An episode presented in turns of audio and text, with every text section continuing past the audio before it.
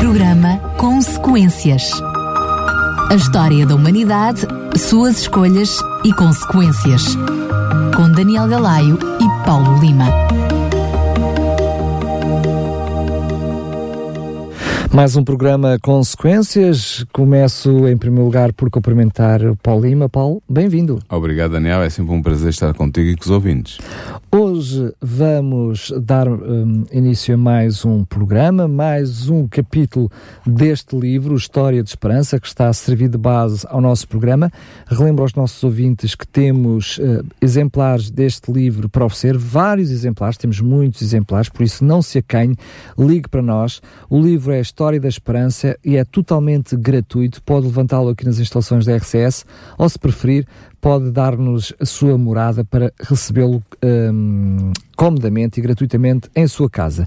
Para o fazer, para entrar em contato connosco, já sabe, liga através do 219 10 63 10, 219 10 63 10, ou então pode também, através do nosso site, em radiorcs.pt, preencher o formulário que um, encontra no site para uh, solicitar então uh, este livro e recebê-lo gratuitamente em sua casa.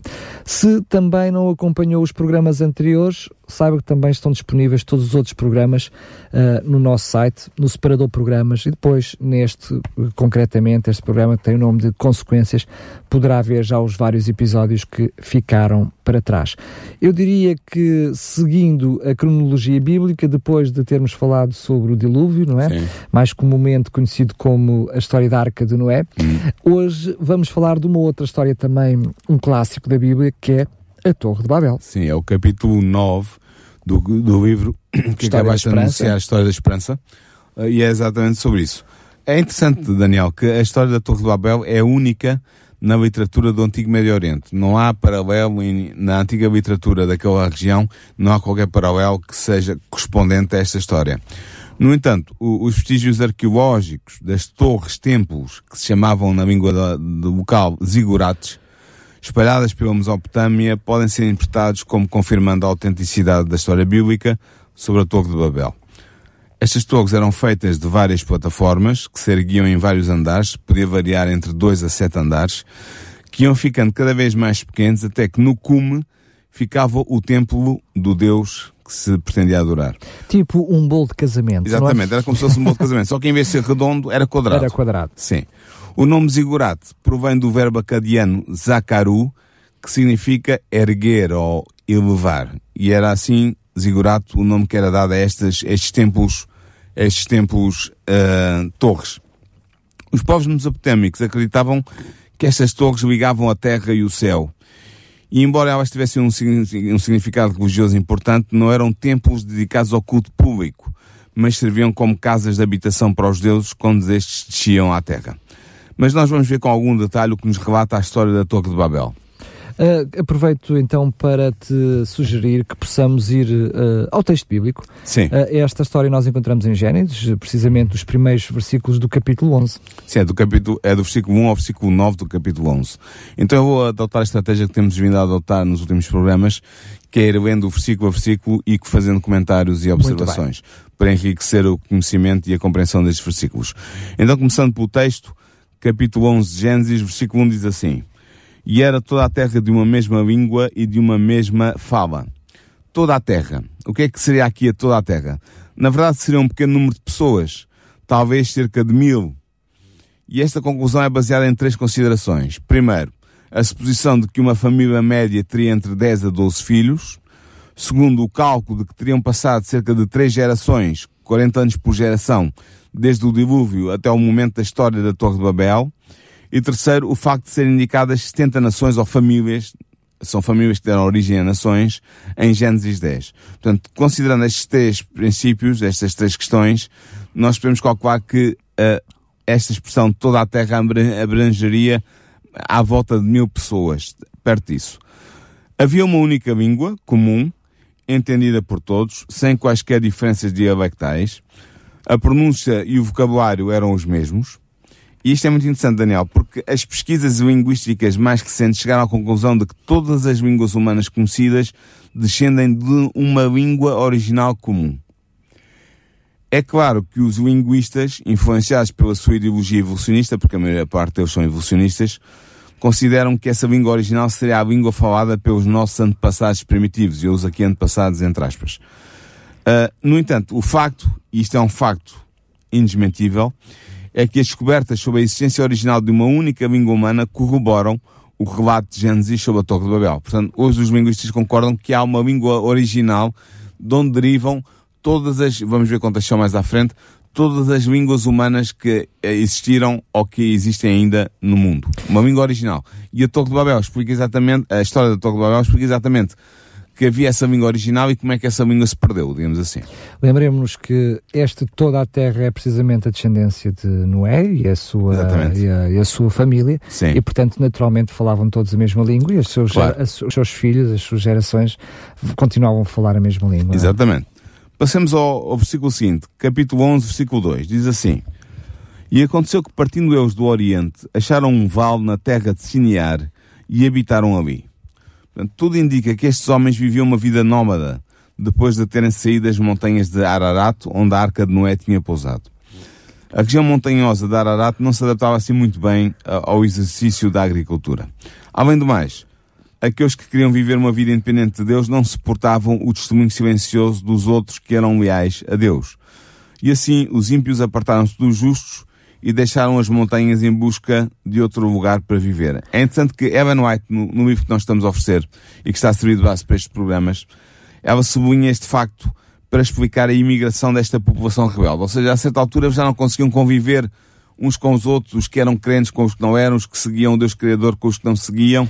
Então, aqueles que se decidiram afastar de Deus, afastaram-se também dos seus companheiros crentes e partiram em peregrinação, ou melhor dizendo, em migração, em busca de uma nova terra para habitar. Uma coisa que é importante salientar é que não percebemos muito bem nem em que momento ocorreu, nem de que forma, nem também em que medida, mas o que sabemos é que mesmo a geração ou as gerações seguintes à família Noé, esta família que sobreviveu, lembramos de uma razia uh, daquilo que era o povo que não acreditava em Deus, portanto apenas ficou um, Noé e a sua família. Sim. A verdade é que também a sua descendência, houve uma parte da sua descendência que se afastou de Deus. Sim, houve. Uh, ao fim de três, quatro gerações começou a haver pessoas que já não queriam seguir Bem, nós não sabemos se foi aí, se houve antes. Sim, sabemos. É que... sabemos é que ao fim de três, quatro gerações houve esta já separação. Havia, já havia essa, essa separação, não é? Sim, exatamente. Quando ocorreu não, não percebemos muito bem, mas que nessa altura ela já existia. Exatamente. Na antiguidade da Mesopotâmia do Sul, chamada Sinear na Bíblia, esta terra de Sinear, uh, que aqui é referido no capítulo 11, versículo 2, era a Mesopotâmia do Sul. E era uma terra muito fértil, muito bem irrigada, havia dois grandes rios que passavam por ela, o Eufrates e o Tigre, e as mais antigas das civilizações humanas, a civilização suméria, desenvolveu-se aí. E este facto concorda com o relato de Gênesis no tocante ao local onde foi realizada a primeira tentativa de urbanização na história da humanidade pós-diluviana. A arqueologia tem demonstrado, Daniel, que as primeiras populações da Mesopotâmia do Sul possuíam uma cultura muito desenvolvida. De facto, os sumérios, que foram os primeiros habitantes daquela região, que a história nos dá a conhecer, inventaram a arte de escrever, sob a forma da chamada escrita cuneiforme, e inventaram também a urbanização. Foi o primeiro povo urbano da história da humanidade. Há, há, pessoas que fazem a ligação entre estes imigrantes que vieram de Ararat para a Mesopotâmia do Sul uh, e os sumérios. Podemos uh, uh, pensar que talvez faça sentido, sobretudo porque na história os historiadores não sabem muito bem explicar de onde é que vieram estes sumérios, uh, porque é que eles tinham aquela língua tão especial que era a deles, e como é que eles já traziam uma civilização tão avançada quando se instalaram ali na, na Mesopotâmia do Sul, no, na parte sul da Mesopotâmia. Portanto, uh, há, há a possibilidade de fazer uma relação com o que a Bíblia nos diz acerca destes, destes recém-chegados. O que é verdade é que a decisão deste grupo de habitar na terra de Sinear contrariava a ordem divina dirigida a Noé e aos seus filhos para encherem a terra. Nós vemos isso no capítulo 9, no versículo 1. Deus tinha dado a ordem a, Moisés, a Noé e aos filhos de Noé para que enchessem a terra. E eles estes, estes homens e mulheres não queriam fazer isso. Queriam juntar-se num lugar bem determinado e construir a partir dali um novo futuro. Deixa-me só uh, uh, sublinhar aquilo que estás a dizer, o problema não era em terem-se deslocado para aí, porque aí estavam de alguma forma uh, a fazer aquilo que Deus uh, tinha mandado. A questão é que, em vez de se separarem, Sim. que era o que Deus tinha designado para encher a terra, eles decidiram fazer exatamente o contrário, concentrarem-se, concentrarem-se agruparem-se apenas Sim. em uma só única postura. Exatamente. aí já mostra o estarem uh, numa primeira medida, de costas viradas para Deus. Sim, está uma rebelião declarada Sim, contra Deus. Sim, mas essa Deus. atitude uh, é, acaba por ser, eu diria, a parte prática dessa mesma rebelião. É verdade. Passando ao versículo 3, diz assim: E disseram uns aos outros: Eia, façamos tijolos e queimemo-los bem, e foi-lhes o tijolo por pedra e o betume por cal. Sabes que a planície de Sinear, no sul da Mesopotâmia, não havia pedras de nenhum tipo, mas tinha um amplo suprimento de barro para a produção de tijolos. E para os tornar mais duráveis, os tijolos eram cozidos. Esta técnica foi emprego pelos primeiros colonizadores da Baixa Mesopotâmia como prova às inúmeras descobertas arqueológicas. Nós sabemos pela arqueologia que era mesmo de facto assim. Os primeiros habitantes da Mesopotâmia do Sul serviram-se também do betume ou do asfalto para unir os tijolos de barro usados na construção. O betume também era muito comum na Mesopotâmia do Sul, aflorava à superfície e era, portanto, um, um, um, meio ótimo para usar na construção. A verdade é que as escavações arqueológicas confirmam o uso desta técnica de construção na Baixa Mesopotâmia, ou seja, tijolo cozido uh, pre, um, assente em betume para ficar colado.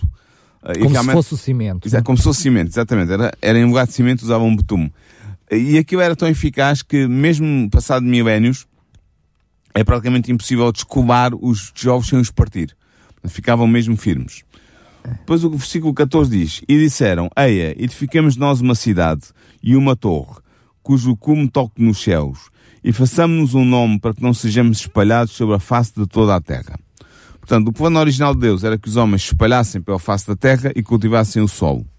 E eles querem fazer exatamente o contrário. A construção de uma cidade representava uma oposição clara ao plano divino. Temendo algum perigo, os homens quiseram construir uma cidade na esperança de encontrarem segurança através da obra das suas mãos.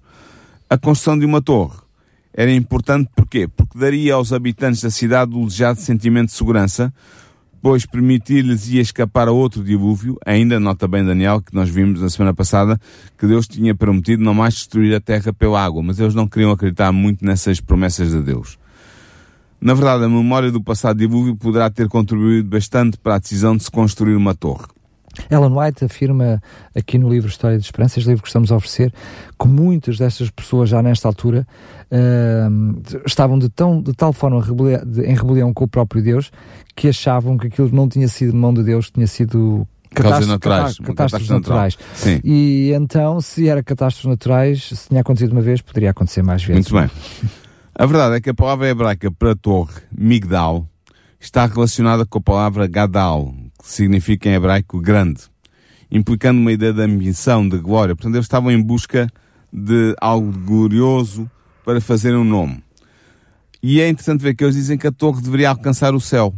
Portanto, não se trata apenas de expressar a ampla dimensão da construção, mas também fica revelada a ambição espiritual de desafiar Deus. As escavações arqueológicas revelaram que os primeiros habitantes da Mesopotâmia meridional construíram vários templos em forma de torre para servirem os seus deuses. A Torre de Babel seria um monumento que revelaria a sabedoria e a habilidade dos seus construtores. O desejo de se fazer um nome, é a expressão que é utilizada neste versículo 4, foi um dos motivos para o projeto de construção. O orgulho nesta construção iria contribuir para manter a unidade necessária para a realização de outros projetos mas sempre em desafio à vontade de Deus. Continuando, versículo 5. Então desceu o Senhor para ver a cidade e a torre que os filhos dos homens edificavam. Uh, tu não podes deixar de notar certamente a ironia. É, eu acho fantástico. Uh, mais do que ironia, o sentido do humor, não é? Sim. Mas do há uma... Deus. Eles queriam chegar ao céu, mas Deus teve Exatamente. que chegar. É? é, mas é, a ironia é claramente patente. Apesar de todos os esforços dos construtores para alcançar o céu com a sua torre, Deus teve de descer para vir ao encontro de Deus. Na verdade, esta descida de Deus é simplesmente uma indicação, em linguagem humana, claro está, de que Deus vem investigar o projeto dos homens rebeldes. Até porque Deus, vamos ver mais à frente, teve que descer mais do que uma vez. Hein? Tão Sim. grande que era a torre que Deus teve que descer mais do que uma vez. Hum. Aparentemente, o projeto de construção estava a progredir rapidamente. O termo filho dos homens sugere que a grande maioria dos que participaram neste projeto já não adoravam o Deus Criador. Porque lembra-se em Gênesis 6.2, há aquela oposição entre filhos de Deus e as filhas dos homens. Sendo os filhos de Deus os crentes que adoravam o Deus verdadeiro, o Deus Criador, e os homens que tinham as filhas seriam os descendentes de Caim que se tinham afastado de Deus. Portanto, aqui o termo outra vez usado, filhos dos homens, sugere que boa parte deste, desta população, se não toda, já não participava na adoração ao Deus Criador. O versículo 6 diz, E disseis que o povo é um, e todos têm uma mesma língua, e isto é o que começam a fazer, e agora não haverá restrição para tudo o que eles intentarem fazer. Portanto, a Torre de Babel representava a dúvida sobre a palavra de Deus e um desafio à sua vontade. Era a dúvida da palavra de Deus porquê?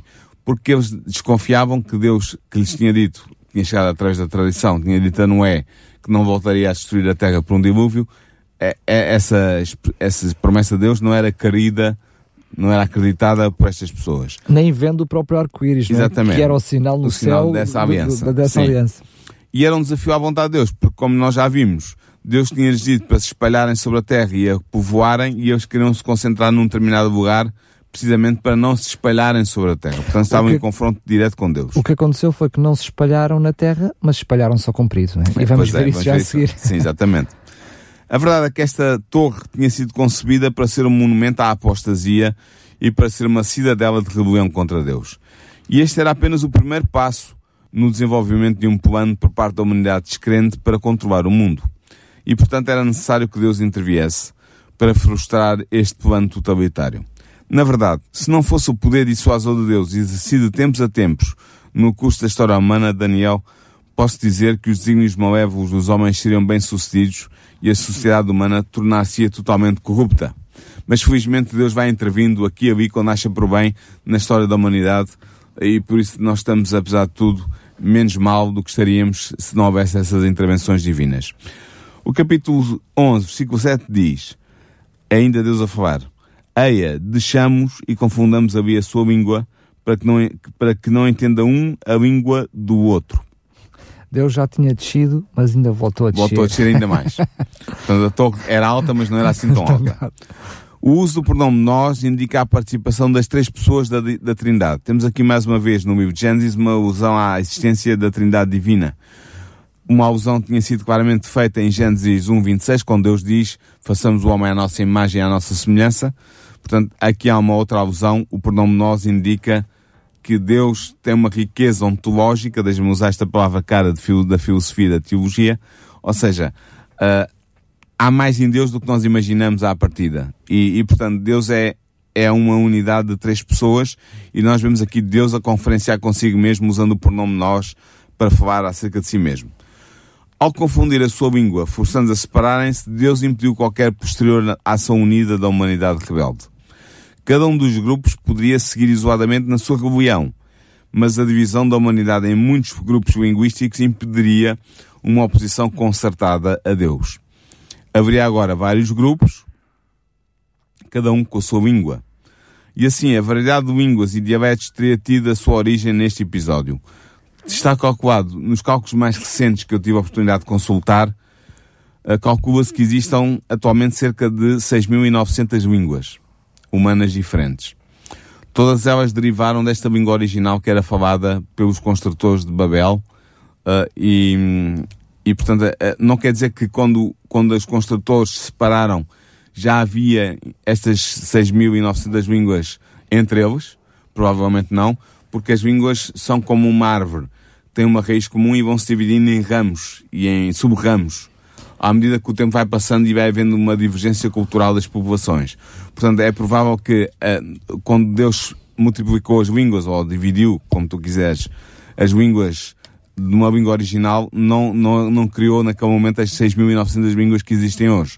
Terá criado talvez umas dezenas, umas centenas, e a partir daí, com a dispersão da humanidade, e com o passar do tempo essas línguas foram se dividindo e subdividindo até chegar a este número.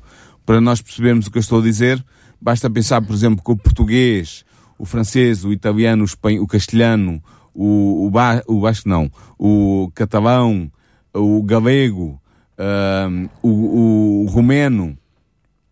Tem uma origem comum. Várias línguas têm todas uma origem comum no latim. Portanto, ou seja, foi a partir do latim que, que surgiram todas estas línguas por divergência cultural uh, histórica. E foi Portanto, o que aconteceu me, na altura mesmo, também. Mesmo aqueles que pensam que no céu vai-se falar português, enfim, temos que pensar duas vezes. Se pois, exatamente, exatamente. Passando ao, capítulo, ao versículo 8 do capítulo 11, está, está escrito o seguinte: Assim o Senhor os espalhou Davi sobre a face de toda a terra e cessaram de edificar a cidade. Portanto, aquilo que os homens não quiseram fazer voluntariamente e sob circunstâncias favoráveis, foram compelidos a fazer necessariamente. A incapacidade de compreender a língua uns dos outros levou à incompreensão, à desconfiança e à divisão.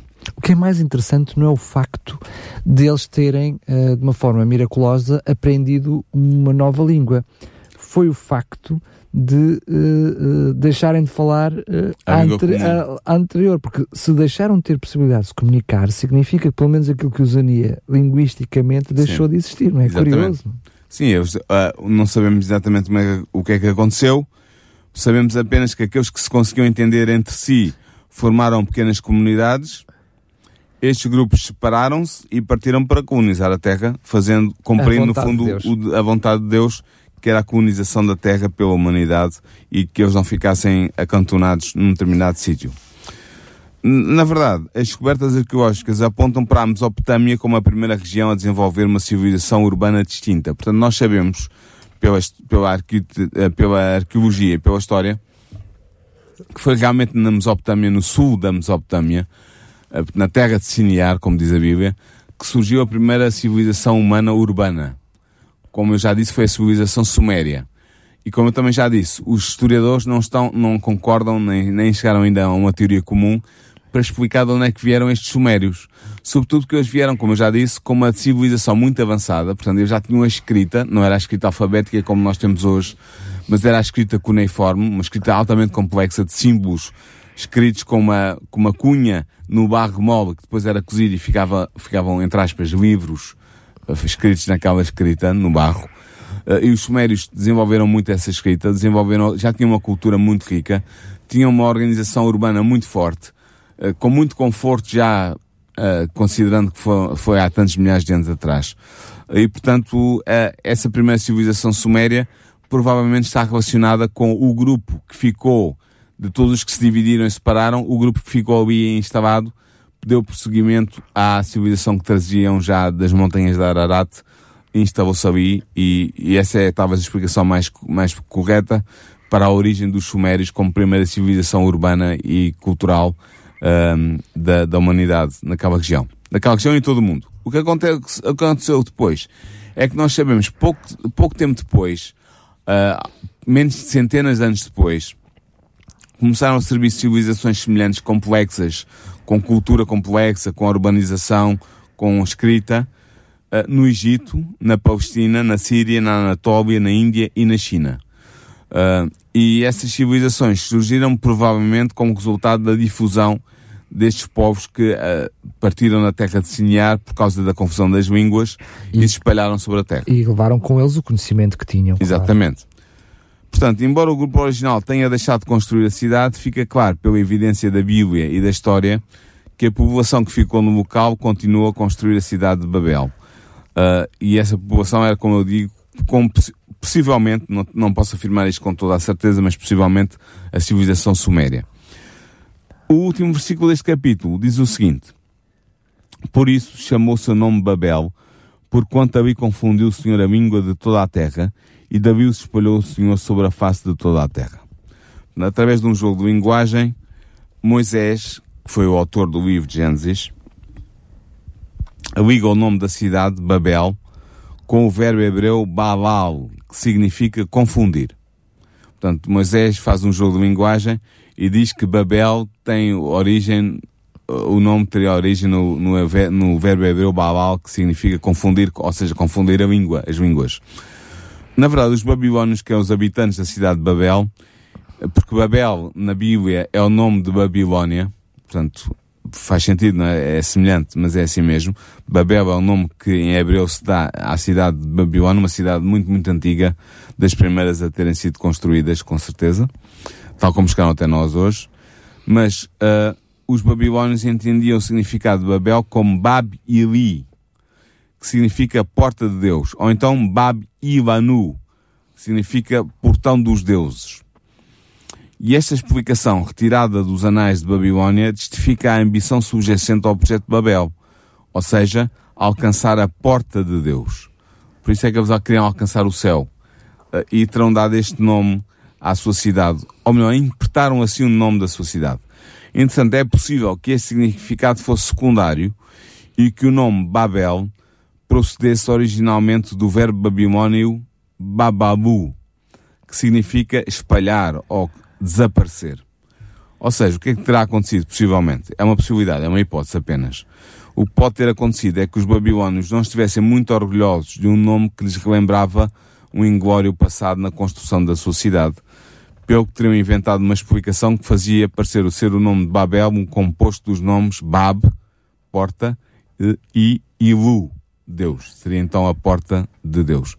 Isto também tem a ver com o facto de, dos, do povo babilónico achar que eles tinham ali um acesso direto ao, aos deuses em que acreditavam e que, portanto, os deuses revelavam no zigurate que eles tinham construído, que eles iriam construir depois. Eu vou falar um bocadinho sobre isso já a seguir.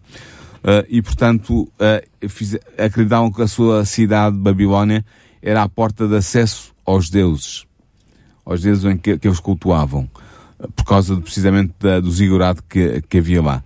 Uh, e portanto isso terá sido uma das razões porque eles deram esse nome, ou interpretaram assim o nome da sua cidade. A verdade é que a paixão dos povos mesopotâmicos para construírem grandes torres não cessou com a primeira tentativa frustrada de erigir uma torre que chegasse ao céu. Ao longo da sua história, eles continuaram a construir torres, templos, os, os tais zigurates na língua deles. Alguns deles ainda existem em ruínas hoje. Se nós formos àquela região. O, o zigurate que está melhor preservado que se pode ver ainda os vários níveis, não totalmente, mas boa parte deles, é o zigurato da cidade de Ur, que é engraçado, é a pátria de Abrão. Como tu sabes muito bem, não sei se os nossos ouvintes estarão a par, mas daqueles que conhecem a Bíblia, certamente que sim, a pátria de Abrão é a cidade de Ur, é dali que ele vai sair na sua peregrinação por ordem de Deus. E portanto... E vamos é saber isso nos próximos programas. Exatamente. Esse é o zigurato melhor conservado, melhor preservado, que chegou até nós. Nós não temos uma ideia segura sobre o local onde possa ter sido erigida a Torre de Babel mencionada em Gênesis. Todos os vestígios da estrutura original desapareceram. No entanto, é provável que a antiga Torre de Babel pudesse ter sido edificada no mesmo sítio do antigo zigurate da cidade de Babilónia. Esta torre, ou este zigurate, tinha sete andares e elevava-se a uma altura de 76 metros. Portanto, o topo da pirâmide, com sete sulcálculos, chegava a 76 metros. Uh, e este zigurate tinha um nome, em babilónio, era conhecido como Entemenaquia. Isto é, o significado quer dizer a casa da plataforma entre o céu e a terra. Era o nome que era dado a este zigurate, que é possivelmente o sucessor, não, não a Torre de Babel original, mas o sucessor que terá ocupado os habitantes de Babilónia na sua construção durante muito tempo. E ficamos por aqui, Daniel, para este programa sobre a Torre de Babel. Uh, abordamos os nove versículos do capítulo 11 que fala precisamente sobre essa questão. Muito bem, já serviu de introdução de agora estávamos a dizer. No próximo programa vamos então falar Sim. de Abraão. No capítulo 10 do livro A História da Esperança, vamos abordar a história de Abraão. O título do livro, uh, do capítulo é Abraão e a Semente Prometida. Portanto, vamos voltar novamente à linhagem uh, da semente prometida por Deus. A semente prometida, lembro-me, é, é, aquela promessa de Gênesis uh, 3.15, se não estou em erro, agora estou confuso, mas penso que é isso, uh, em que Deus promete que viria um descendente da mulher para esmagar a cabeça da serpente, sendo a serpente o símbolo de Satanás. E, portanto, vamos, vamos voltar novamente à linhagem de onde sairá essa semente. E essa linhagem vai, vai recomeçar com Abraão e com os seus descendentes. Muito bem, só para contextualizar, essa semente será Jesus e, portanto, a descendência, aqueles que vão chegar, que será a descendência de Jesus, uh, olhando para trás, né? vemos que Abraão, aquele que depois acaba por dar nome ao próprio Deus, né? o Deus de Abraão, de Isaac e de Jacó. Sim, Deus vai, vai se chamar assim por, por, por consideração muitos, muitos para, com, para, com, para com Abraão. Abraão. Muito bem, mas isso significa o quão o homem se afastou de Deus para depois chegarmos a Abraão e termos ali, voltarmos a ter uma referência, não é? é Sim, vamos ver, mas vai ser interessante o vai próximo ser, programa. Vai ser, vai ser giro. Muito bem, Paulo, fica assim então encontro marcado para o próximo programa. Relembro que este programa passará em dias diferentes, horários diferentes, para chegar também a públicos diferentes, mas há um sítio que poderá encontrá-lo sempre, a qualquer altura, a qualquer momento. Pode até fazer o download e ouvir depois tranquilamente e eh, pacatamente, onde assim bem entender, que é no podcast, portanto, no separador programas do nosso site, vai encontrar o programa, este, o nosso programa, o programa Consequências, e poderá fazer o download, ouvir online, enfim, sinta-se livre, não só este, mas todos os outros programas que estão para trás. Relembro que estamos a oferecer o livro que está a servir de base para, um, para este programa. É óbvio que este programa tem como base o texto bíblico, esse uh, é a primeira fonte, mas temos uh, partilhar consigo o livro de, da escritora Ellen White, que precisamente socorrendo-se da Bíblia e também de um, outras revelações uh, que teve por parte de Deus, lhe vai trazendo pormenores deliciosos sobre esta história de esperança que começou lá atrás com a revolta de uh, Lúcifer no céu, mas que sabemos nós que vai terminar da melhor forma com a vinda de, com a segunda vinda de Jesus. Se quiser receber gratuitamente este livro, já sabe, entre em contato connosco para o 219 10 63 10, em horário de expediente, 9, um, uh, 219 10 63 10, assim é que é, vou repetir, 219 10 63 10. Pode fazê-lo também por SMS uh, para o 933, pois é duas vezes a nossa frequência, 912 912, vou repetir, 933 912 912 ou então, eh, se preferir, também pode solicitar uh, o livro História de Esperança no nosso site, preenchendo o formulário que ali temos, uh, para que possa receber comodamente e gratuitamente o livro em sua casa. Agora sim, Paulo, despedimos-nos. Agradeço mais uma vez a tua presença. Até ao próximo programa. É um prazer. Até ao próximo programa. Programa Consequências. A história da humanidade, suas escolhas e consequências. Com Daniel Galaio e Paulo Lima.